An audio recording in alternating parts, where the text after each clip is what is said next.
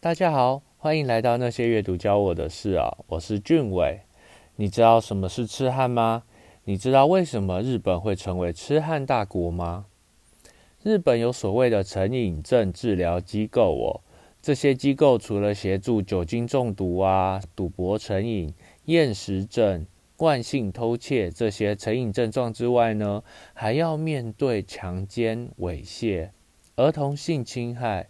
偷拍啊、铺路啊、内衣偷窃与痴汉案件的人哦，那这本《痴汉心理学》啊，就是作者齐藤张家十几年来身为福祉士，服务于成瘾症治疗机构的观察结果。那日本的福祉士呢，在台湾相当于社工。那感谢默克提供这本书哦，在 YouTube 影片会送出去，请大家务必到 YouTube 留言哦。那这本《痴汉心理学》啊，应该是日本第一本介绍痴汉的专书哦。那为什么在那么多性犯罪当中特别挑出痴汉介绍呢？这是因为啊，痴汉是最贴近生活的性犯罪哦。简单来说啊，会来到这个机构接受治疗的，大多是被抓到的犯人。其实啊，这代表日本还有很多没有被逮捕的痴汉哦。首先，大家对痴汉的第一印象是什么呢？是不修边幅、穿着邋遢、不受女性欣赏、欲望强烈的男性吗？那这本书归纳许多资料后啊，最后形容的痴汉其实是大学毕业、上班族、正值壮年的已婚男性哦，是不是颠覆你对痴汉的认知呢？正因为他们再普通不过了，也让人难以提前警觉。那另外一件让我惊讶的事情啊，是日本两性平权的状况哦，在二零一七年日本刑法修正以前呐。强奸的定义是男性性器插入女性性器哦，哦哇哦，这里让我整个火都烧起来了。所以在这之前，男性没有被纳入受害者，插入其他地方也不算就是了。虽然法规已经修改了，但其实这也代表之前有很多没有被发现的黑数哦。那另外一件我很好奇的是，痴汉是天生的吗？事实上啊，痴汉并不是天生哦，是后天学习而成的。因此，后天的教育与治疗有助于痴汉不再犯案，重新回归社会。而监狱本身并不足以使痴汉不再犯案哦。最重要的还是治疗。那痴汉的成因其实有以下三点哦。第一点是压力处理不良，是成为痴汉的关键哦。有些人会以为啊，痴汉是因为性需求不满足，但其实不是。针对病患所进行的调查指出，哦，有五成的痴汉在犯罪时并未勃起。同时啊，痴汉中不乏和太太常发生性关系的人，也有去红灯区消费的人哦。所以他们其实是有性欲的出口。但是为什么他们会成为痴汉呢？真正的原因在于没有好的压力应对策略 （coping strategy）。作者认为啊，痴汉是一种性成瘾的行为哦，而跟所有的成瘾行为一样，这都是因为没有适当的排解压力方式所造成。他们因为压力大而犯案，而犯案后让他们感受到满足感哦。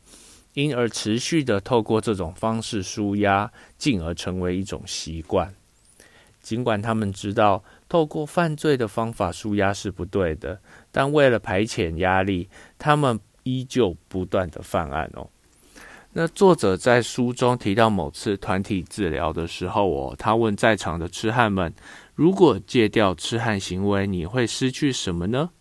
有过半数的成员都表达哦，会失去生存的意义。正因为压力大到无处舒压，不知道有什么管道可以减轻压力，所以成瘾行为成为了他们的生活必需品哦。减轻压力的方法很多，可以透过运动啊、户外活动啊、听音乐、看电影、阅读、园艺、绘画，培养各式各样的兴趣来达成哦。我觉得这本书让我特别注意到减轻压力的重要性，可以算是意外的收获哦。那第二点是厌女思想促成痴汉的成瘾行为哦。虽然压力是成因之一哦，但为何会选择痴汉行为作为舒压方式，也值得探讨哦。在一些痴汉的认知里啊，其实会以为被害者也很享受哦。他们会认为这样的行为并没有伤害到任何人，反而也满足了女方的性需求。这是一种认知扭曲的现象，在社会心理学上称为道德疏离 （moral disengagement）。但是啊，之所以会有这样的道德疏离哦，必定有错误认知的来源，而这个来源哦，其实就是整个社会的厌女文化。即便日本现代社会提倡男女平等，但男尊女卑的现象依然存在社会之中哦。除此之外呢，社会上对于谴责受害者依然存在，比如说父母会再三叮咛女儿裙子穿太短，小心遇到痴汉哦；检讨女性受害者穿着的风气，甚至有法官讯问。痴汉的太太平时和老公的性生活如何等等哦，都是社会对于女性的暴力。那第三点呢，则是某些类型的 A 片哦，也值得被检讨哦。某些痴汉类型的 A 片哦，会有嘴巴上说不要，身体却很诚实的错误认知，让痴汉们以为自己的行为并不会造成女性的伤害哦，反而是一种满足女性的方式。因此啊，要减少痴汉行为，以上三点因素都需要被留意与改善哦。那既然加害者的犯罪起因于压力，加上扭曲的社会风气导致认知扭曲，那么对于痴汉的相应治疗哦，才是防止他们再犯的根本之道。那书中有分享治疗痴汉的三个重点，防止复发。药物疗法，还有让加害者确实为自己的行为负责哦。那至于防止痴汉行为，当下我们可以做些什么呢？第一个是确保自身安全下，勇于通报哦。穿着是自己的自由，只要在不犯法的情况下，女性绝对有自由选择的权利。所以，保护自己的第一个方式，并非穿得更保守，而是在确保自身安全下，勇于通报。那第二点是思索与阅读更多资讯，反思自己是否有厌女的思想哦。如同日本社会上述的厌女思想，也弥漫于台湾社会哦。透过阅读相关文章与书籍。进而反思自己是否在某些方面也带有厌女思想，才有机会改变这些想法。今天介绍的这本书以满分五分来评分的话，阅读的难易度两分。